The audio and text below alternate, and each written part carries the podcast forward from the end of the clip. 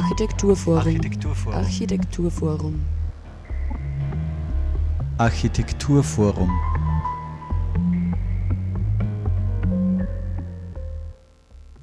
Hallo und herzlich willkommen zur aktuellen Ausgabe der Sendung des Architekturforums Oberösterreich. In der heutigen Sendung beschäftigen wir uns mit der Frage, wie Wohnexperimente mit ökologischem, nachhaltigen Ansatz, flexiblen Wohnungen und sowohl gemeinschaftlichen als auch individuellen Möglichkeiten der Nutzung die Zukunft des Wohnens bestimmen können.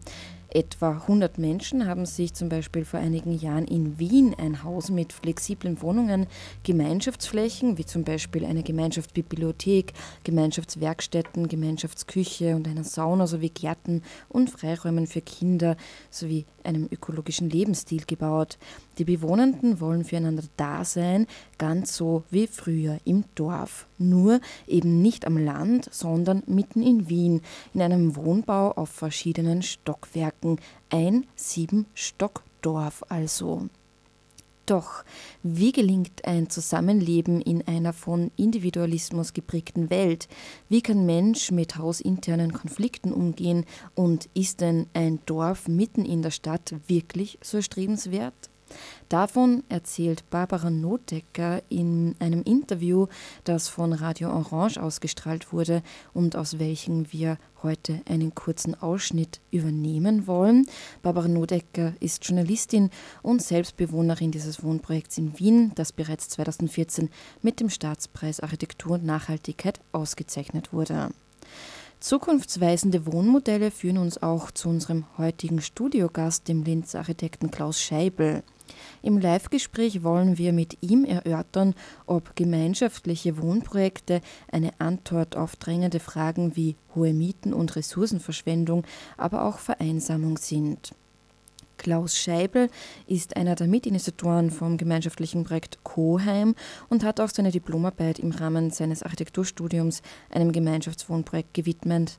Der ideale Gesprächspartner also heute für uns, um mit ihm einige brennende Fragen rund um Gemeinschaftswohn- und Bauprojekte zu besprechen.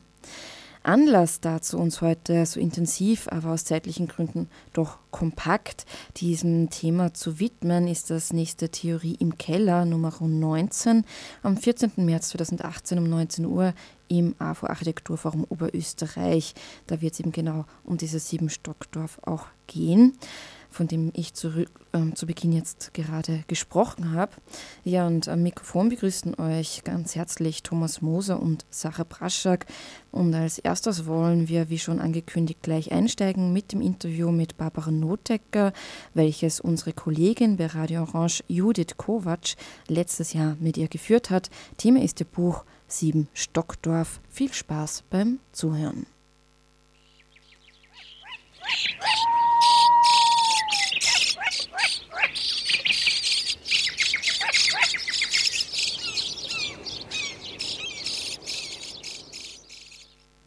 Liebe Barbara, es freut mich sehr, dich heute hier zu treffen, in diesem Dorf, kann man sagen. Ja. Du hast ein Buch geschrieben mit dem Titel Siebenstock Dorf. Ja, genau. Bitte erzähl mir ein bisschen über die Entstehung dieses Buches. Wie ist es dazu gekommen? Mhm. Ja, das hat sehr eng mit meiner persönlichen Geschichte zu tun. Ähm, ich habe mich vor fünf Jahren mit meinem Freund, dem Clemens, einer Gruppe von Leuten angeschlossen, die gemeinsam ein Haus geplant und gebaut haben. Wir sind damals dazugestoßen, da war gerade das Projekt in einer Planungsphase. Es wurde gerade der Grundstein gelegt. Das waren circa 50 Erwachsene und einen ganzen Haufen Kinder, die beschlossen haben, also auf eigene Faust ein Haus zu bauen. Und wir waren von Anfang an total begeistert von dieser Idee, das mit anderen Menschen zu tun und nach unseren Wünschen und Vorstellungen auch zu tun. Also normalerweise zieht man irgendwo ein in ein Haus, das jemand anderer geplant hat und wo sich jemand anderer Gedanken dazu gemacht hat, wie man dann da drinnen lebt in dem Haus. Mhm. Und diese Leute, die haben sich im Vorfeld ganz konkret überlegt, wie wollen sie eigentlich leben? Also wie soll das Haus ausschauen? Wie, wie ist das Zusammenleben auch in dem Haus? Wie gemeinschaftlich leben wir zusammen? Eine kleine Zwischenfrage. Wie kann man auf so ein Projekt stoßen? Hast du ein Inserat gelesen oder das ist ja keine Selbstverständlichkeit, dass man von so einem Projekt hört? Ja, also ich war damals schwanger und mein Freund und ich, wir haben uns sehr intensiv mit der Frage befasst, wie wollen wir eigentlich in den nächsten Jahren leben und wie wollen wir wohnen. Und wir haben einfach eine neue Wohnung gesucht, weil auch unsere Altbauwohnung mit Baby dann zu klein geworden wäre. Und das war so der Ausgangspunkt eigentlich. Wir haben ganz normal also Inserate geschaut, in den Immobilienanzeigen. Wir haben uns total viele Wohnungen angeschaut. Also es war damals schon so, dass sehr schwierig war, Wohnungen zu finden. Die Preise waren recht hoch. Es war eigentlich recht wenig so am Markt, was uns auch gefallen hätte. Und eigentlich ist es durch einen Freund, durch einen Bekannten von uns, sind wir auf dieses Projekt gestoßen. Und ich bin Journalistin auch und ich habe dann damals auch einen Artikel über Wohnprojekte geschrieben und so auch war diese Verbindung dann. Ich habe dann den Heinz Feldmann getroffen und äh, der hat mir dieses Projekt vorgestellt und ich habe dann gesagt, wow, das wäre es irgendwie. Also genau dieses Projekt. Äh, mhm. Und wir haben uns dann beworben eigentlich. Mhm. Die hatten damals nichts frei, weil die Gruppe schon feststand. Und ein paar Wochen später mit der Heinz dann angerufen, du, es sind also zwei Familien abgesprungen, wollt ihr euch nicht doch bewerben? Genau. Das war vor fünf Jahren. Und jetzt hast du ein Buch geschrieben darüber, weil du hast jetzt schon Erfahrungswerte sozusagen. Wie, wie bist du begeistert oder wie bist du zufrieden mit eurer damaligen Entscheidung? Ja, also das war, glaube ich, die richtige Entscheidung, jetzt um, um das, den Sukkus auch des Buches vorwegzunehmen. Aber ich habe gemerkt, so nach einem Jahr, wie wir da gewohnt haben, dass es doch sehr anders ist, als ich mir vorgestellt habe. Also ich hatte sehr romantische Vorstellungen, glaube ich, vom Zusammenleben mit Leuten, die man kennt. Vielleicht sogar ein bisschen naiv, würde ich jetzt mal sagen. Also ich habe mir vorgestellt, wir sind irgendwie eine große Familie, wo sich jeder irgendwie gern hat und so. Und ich war eigentlich gar nicht so vorbereitet, was das in der Praxis heißt. Also dass man da sehr viele Erfahrungen macht, die auch teilweise ambivalent sind dass es Konflikte geben kann, weil einfach doch die Leute sehr nah zusammenleben. Und diese Gefühle, die waren dann doch recht stark eigentlich. Und das war auch der Antrieb, dann zu sagen, ja, hoppala, was, das macht ja eigentlich was mit mir, so die, wie wir jetzt wohnen. Und ich habe gemerkt, dass da eigentlich recht wenig Literatur dazu gibt. Also ich habe dann geschaut, welche Bücher es gibt und bin draufgekommen, dass die meisten Bücher eher so Anleitungen sind, wie man ein Haus baut. Und die meisten Bücher waren auch dann zu dem Zeitpunkt, wo die Leute einziehen, aus. Also kein Buch hat sich dann damit beschäftigt, eigentlich, wie geht's den Leuten da drinnen? Also was erleben die, wenn sie in einem Wohnprojekt leben? Und da haben wir dann gedacht, okay, dieses Buch, glaube ich, das muss ich selber schreiben. Irgendwie. Bleiben wir beim Alltag. Wie sieht der Alltag in so einem Dorf, wie du schreibst, mhm. aus? Ja, also das ist, glaube ich, für jeden unterschiedlich, der da wohnt. Also je nachdem, ob man sehr viel zu Hause ist oder ob man sehr viel arbeitet, ist der Alltag natürlich für jeden unterschiedlich. Aber für jeden, glaube ich, ist gleich, dass man weiß, dass die Nachbarn immer mit Hilfe, mit Rat und Tat zur Seite stehen. Also das ist so wie ein, ein Netz eigentlich, das einem immer auffängt, wenn Probleme da sind, wenn man einfach kleine Hilfen auch braucht. Ja, also sei es jetzt in der Kinderbetreuung oder wenn man krank ist, dass man einfach beim Nachbarn läuten kann und sagen, du bitte hilf mir, geh mal einkaufen, ich habe eine Grippe oder so. Ja. Mhm, mhm, also das ist diese Gewissheit, dass man schon bis zu einem gewissen Grad also auf die anderen Nachbarn schaut und ein mhm. Auge drauf hat. Mhm. Und wie viele Menschen leben jetzt in diesem Wohnprojekt? Äh, circa 65 Erwachsene und 35 Kinder sind wir und äh, die durchgemischt, ältere Personen auch, äh, Alleinstehende auch. Wie hat man damals die Auswahl eigentlich gemacht? Ja, also diese Durchmischung sozusagen, das war schon auch, äh, da hat man sehr stark darauf geschaut, dass das gelingt. Also es war Ziel vom Alter her so breit wie möglich, die Bewohner zu bekommen, also ganz junge und auch ältere. Also es sollte nicht so sein, dass wir irgendwie alle im gleichen Lebensstadion Stadion sind und alle gleich alt, weil es dann dazu führt, dass irgendwie in 30 Jahren wieder ein Altersheim sind sozusagen. Also es war schon so das Ziel, eine altersmäßige Durchmischung, auch eine Durchmischung, was kulturelle Hintergründe anbelangt. Also beruflich natürlich, wir haben sehr viel, das ist auch sehr wichtig. In so einem Haus muss man sehr viel selber organisieren. Das ist auch wichtig, eine gute Durchmischung von Berufen zu haben weiß nicht, Organisationsberater, viele, einige Journalisten, PR-Berater, aus Gesundheitsberufen Leute, dann Leute, die selbstständig sind und wirklich ein Unternehmen haben, zum Beispiel, die sich gut in Finanzen auskennen. Also wirklich aus verschiedensten Berufssparten eigentlich. Das ist eigentlich ein Privileg, äh, ich glaube, äh, in so einem Projekt mitwohnen zu dürfen, weil wie schauen die Finanzen aus? Äh, ist, die Finanzierung. Ich, ich, ich denke mir, das kann sich nicht jeder leisten. Liege ich da richtig? Also von der Miete her sind wir, wir sind geförderter Wohnbau sozusagen, also mit einer Förderung von der Stadt Wien. Und wenn man jetzt den geförderten Bereich anschaut von Wohnhäusern, liegen wir so am oberen Rand. Also wir sind sicher nicht, wir können sicher nicht so mit den ganz billigen Mieten mithalten, aber wir haben schon geschaut, dass die Miete irgendwie halbwegs äh, leistbar ist sozusagen. Wir haben auch zwei Solidaritätswohnungen, nennen wir das, wo die Eigenmittelanforderungen geringer sind und auch die Miete von den anderen Bewohnern, wo da was dazugeschossen wird, sozusagen, dass die Miete nicht zu hoch ist, dass man da einen gewissen Ausgleich auch schafft.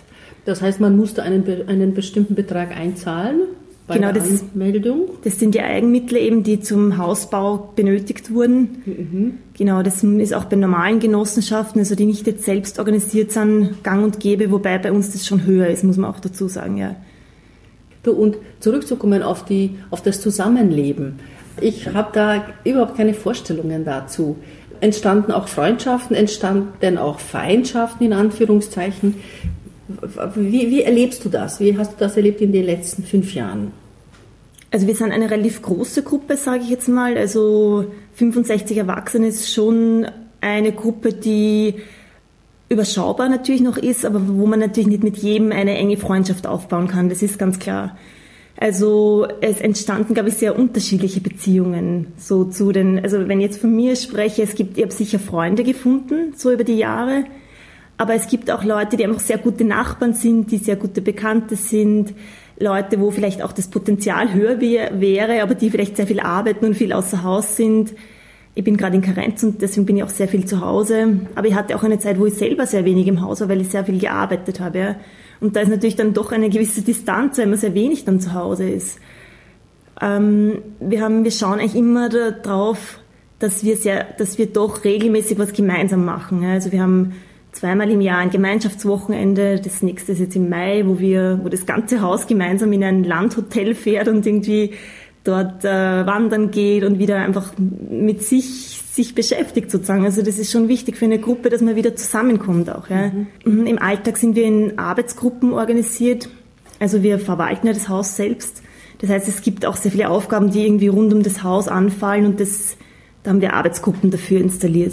Gibt eine Arbeitsgruppe zum Beispiel für Finanzen, eine für Öffentlichkeitsarbeit, eine für Gemeinschaft, also für alles Soziale, eine für Ökologie.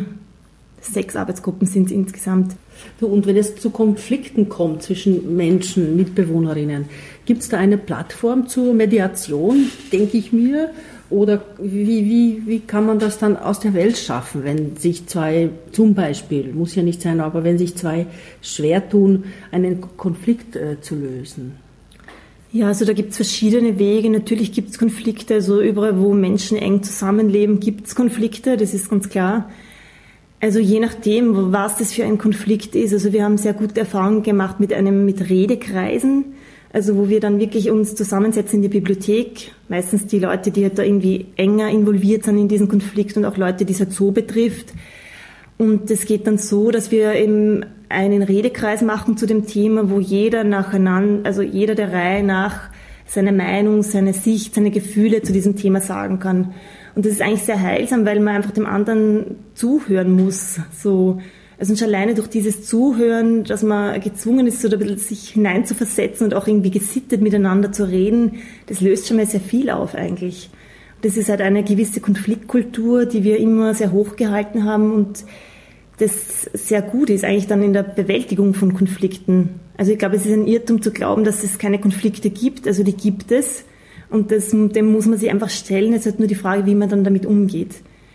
Manchmal, wir haben auch Ombudspersonen, vier Ombudspersonen, auch die sind dann oft sehr hilfreich, wenn zum Beispiel in Zweierkonstellationen Konflikte sind ja, oder die da irgendwie moderierend dann eingreifen oder die auch, ähm, wenn jemand durch irgendwas verletzt wurde, so persönlich, die dann da helfen, dass man da drüber hinwegkommt zum Beispiel. Also da gibt es verschiedene Wege, wie man das lösen kann dann.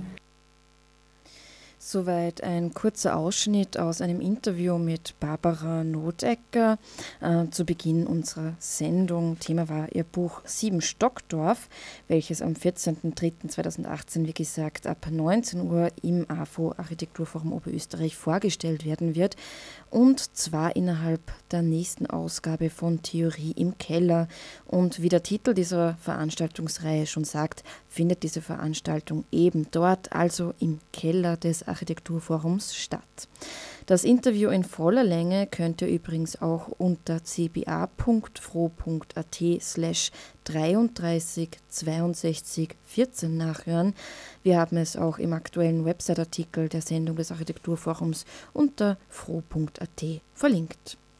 Ja, und wir bleiben jetzt beim Thema, also bei gemeinschaftlichen Wohnprojekten und warum diese in letzter Zeit äh, in Österreich so großen Zuspruch äh, gewinnen konnten.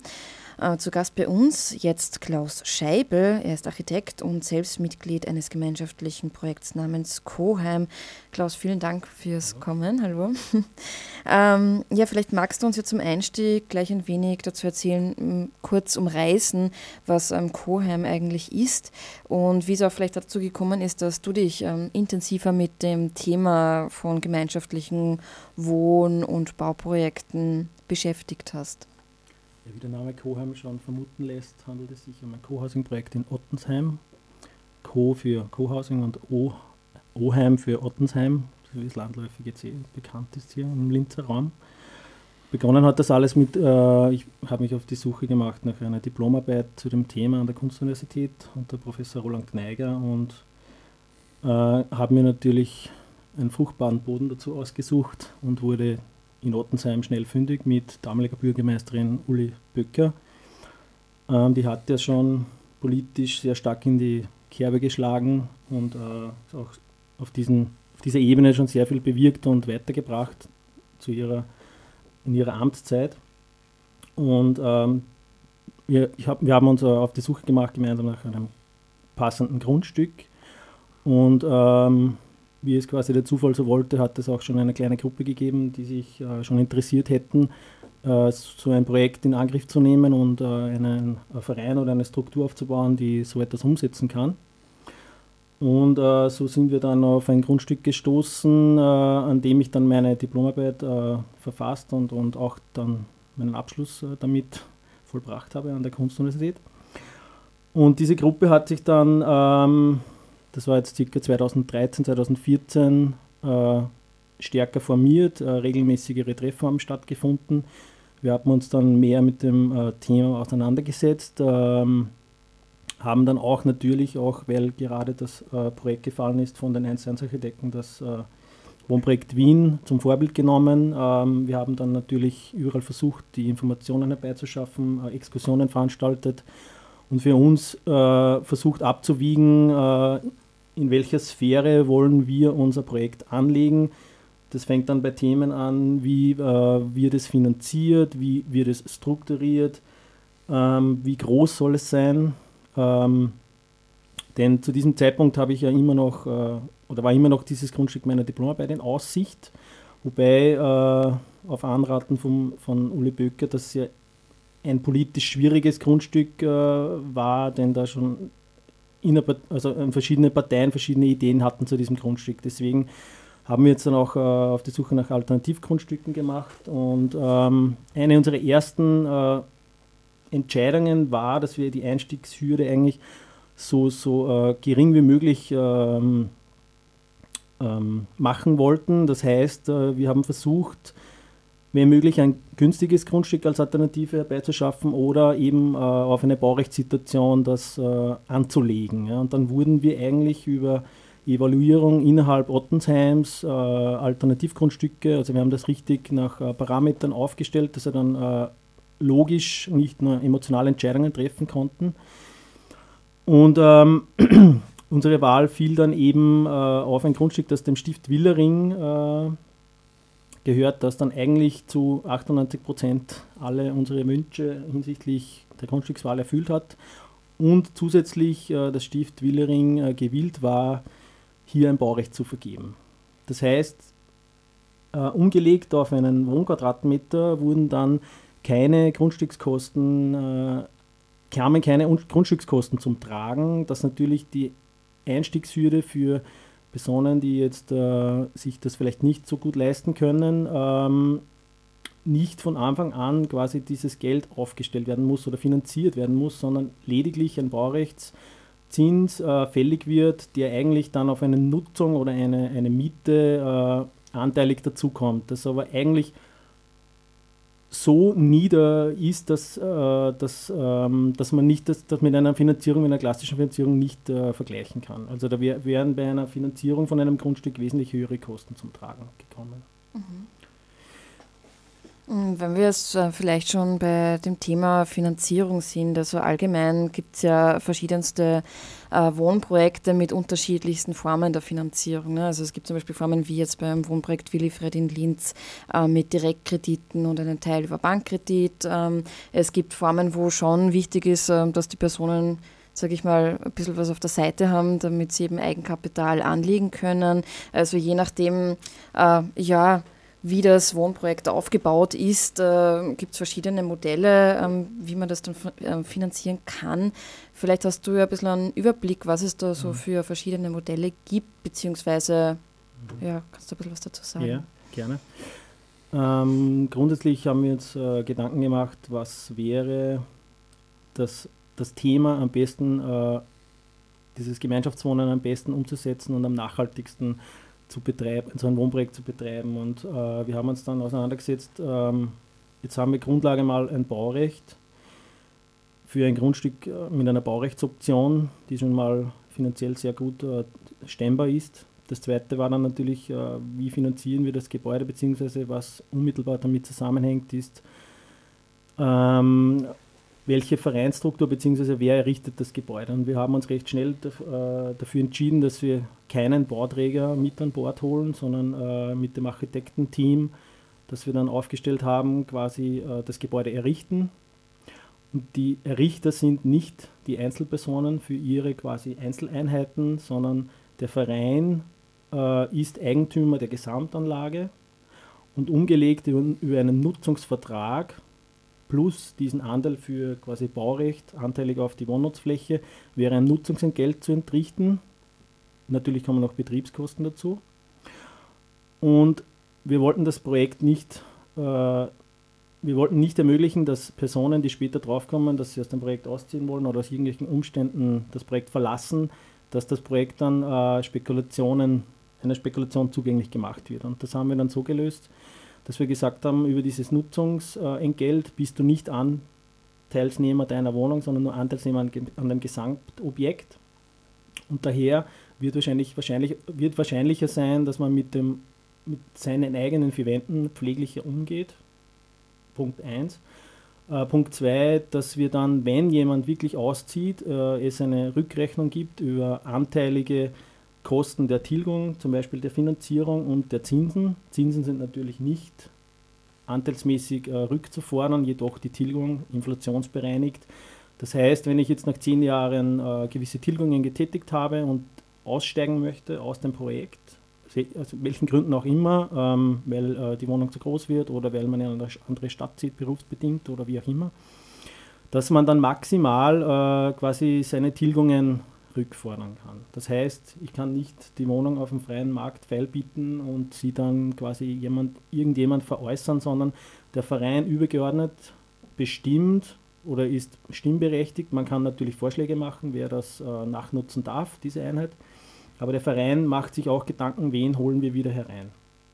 Und grundsätzlich haben wir, wie auch im äh, Beitrag jetzt schon zu hören war, uns Gedanken gemacht, wie legen wir so ein Projekt an. Es macht keinen Sinn, jetzt äh, 25 äh, Familien mit Kindern von 0 bis 7 Jahren einziehen zu lassen, sondern es braucht eine Struktur, die sich auch äh, weiter, ähm, weiter formt. Das heißt, wir haben versucht, Junge eben über diese Situation, dass die Einstiegshürde so niedrig ist, dass man Junge mit einbinden kann. Wir hatten die Jüngeren, die Jüngsten waren so zu Beginn 22, 23 Jahre, die so Starterwohnungen haben wollten äh, bis eben Jungfamilien. Wir haben das in, in äh, Jungfamilien, dann, äh, wo die Kinder dann schon älter sind, beziehungsweise schon wieder am Wegziehen sind, äh, wenn sie sich äh, von zu Hause zum Studieren wegbegeben oder so. Und dann natürlich auch Ältere, die man von vornherein mit äh, einbinden, gut ein, einbinden kann. Und das, durch das hat es dann eine Struktur von vier Generationen gegeben, die unterschiedlich gewichtet dann ähm, quasi zur Verfügung gestanden für die, jetzt für die Umsetzung, für die Planung. Und das war meiner Meinung nach ein, ein, äh, ein, äh, ein sehr nachhaltiger Aspekt von diesem ganzen Projekt, also wie wir es äh, betreiben, immer noch. Ähm, man weiß ja, das Projekt ist jetzt politisch gescheitert. Ähm, das hat man durch, die Medien schon mitbekommen. Ja, kurz zusammengefasst, ähm, uns äh, ging es und geht es nach wie vor, die Gruppe besteht, äh, zu, sage jetzt mal 90 Prozent ist sie weiter aufrecht.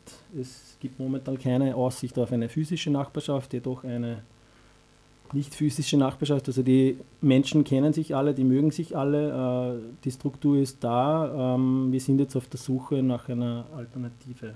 Mhm. Ähm, vielleicht kommen wir noch einmal grundsätzlich ein bisschen zum Thema Wohnen. Äh, Wenn es darum geht, ist ja in Österreich nach wie vor die, der größte Anteil, äh, den Wohntraum zu verwirklichen, bei den Österreichern noch immer das Einfamilienhaus. Du hast gemeint, ähm, dass dieses äh, Gemeinschaftswohnen doch auch ein, vor allem durch diese Zukunftsfähigkeit, dass vieles von dem, was äh, rund ums Thema Wohnen äh, in die Zukunft weisen könnte, hier sozusagen fokussiert ist. Ähm, kannst du vielleicht noch einmal so umreißen, warum gerade so gemeinschaftliches Wohnen, gemeinsame Wohnbau Formen ja, wirklich das Zukunftsweisende sind. Aber möglichst kurz, wir haben nur mit drei Minuten. Ähm, grundsätzlich äh, glaube ich, dass äh, das Thema ja ist, äh, die Kommunen ähm, beugen sich alle unter der Gesamtlast, äh, Einfamilienhaus, Grundstücke aufzuschließen. Äh, das andere ist äh, der Bodenverbrauch, das weiß jeder, dass das alles immens anwächst und immer noch kein Halt in Sicht ist. Also eine Verdichtung grundsätzlich einmal und das ist eben das Thema. Ich glaube, eines der Themen ist, dass man sich sozial verdichten also die Gesellschaft muss sich sozial wieder verdichten, diese Anknüpfungspunkte, die gibt es. Uh, unser Projekt funktioniert jetzt mal ohne Gebäude so. Uh, das wird sich dann noch weisen, wo und wie wir dann uh, zu einem neuen Grundstück kommen und das dann wirklich umsetzen können in eine physische Nachbarschaft. Aber meiner Meinung nach ist das eine Antwort auf, ein Einfamilienhaus ist ausgelegt für eine, wie der Name schon sagt, für eine Familie und eine Familie äh, wächst und, und schrumpft auch wieder. Und sobald äh, das Schrumpfen anfängt, ist meiner Meinung nach das Einfamilienhaus äh, nicht mehr so leicht zu bewerkstelligen. Und da haben wir auch im Projekt einige, die eben äh, aus der vierten Generation zum Beispiel ihr Haus veräußern möchten und äh, eben in das Wohnprojekt einziehen möchten. Also die Bewegung ist klar absehbar und ja, also die Antwort ist, glaube ich, klar. Ähm, verdichtet gemeinsam wohnen äh, kann sehr viele Mehrwerte äh, aufzeigen und mit sich bringen. Ja, danke Klaus und ich wünsche euch ähm, natürlich oder wir wünschen euch viel Glück äh, bei der weiteren Suche nach einer physischen Nachbarschaft. Äh, und Thomas hat für uns jetzt noch die nächsten äh, Veranstaltungstermine im Architekturforum. Ja, wie gesagt, eben die Präsentation dieses Buches Siebenstock Dorf am Mittwoch, den 14. März um 19 Uhr im AFO. Äh, bereits morgen der Baukulturstammtisch Nummer 3. Es lädt ein die ähm, Architektenkammer. Es geht um das Thema Architektinnen und Wohnbau. Äh, morgen um 18 Uhr im AFO in Linz und weiters noch im März ähm, und zwar ein äh, Wettbewerb. Es werden ähm, die äh, Beiträge des Wettbewerbs ausgestellt und zwar zum Thema Neues Forum WAG, neue Be Arbeits- und Bürowelten. Die Öffnung ist am Donnerstag, den 22. März ab 19 Uhr, ebenfalls im AFO. Und ähm, noch ähm, genau, der Möbel- und Holzbaucluster lädt ein zu einer Architekturreise nach äh, Südtirol. Äh, Infos unter m-h-c.at. Ja, und nähere Infos zum AFO gibt es wie immer unter afo.at. Es verabschieden sich Sarah Braschak und Thomas Moser. Danke fürs Zuhören.